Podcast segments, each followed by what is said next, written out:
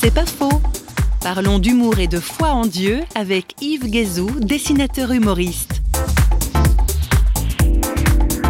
Ma quête, ça a toujours été l'humour.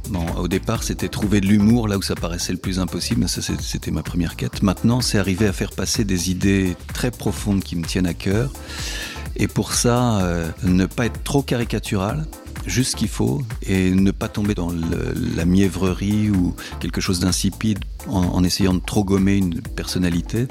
Il m'a fallu du temps pour trouver le ton juste euh, pour dessiner le Christ, notamment dans euh, Enquête sur Jésus-Christ et, les apôtres.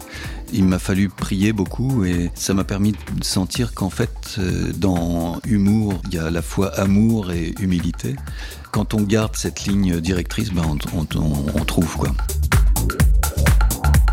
C'est pas faux, vous a été proposé par Parole.fm.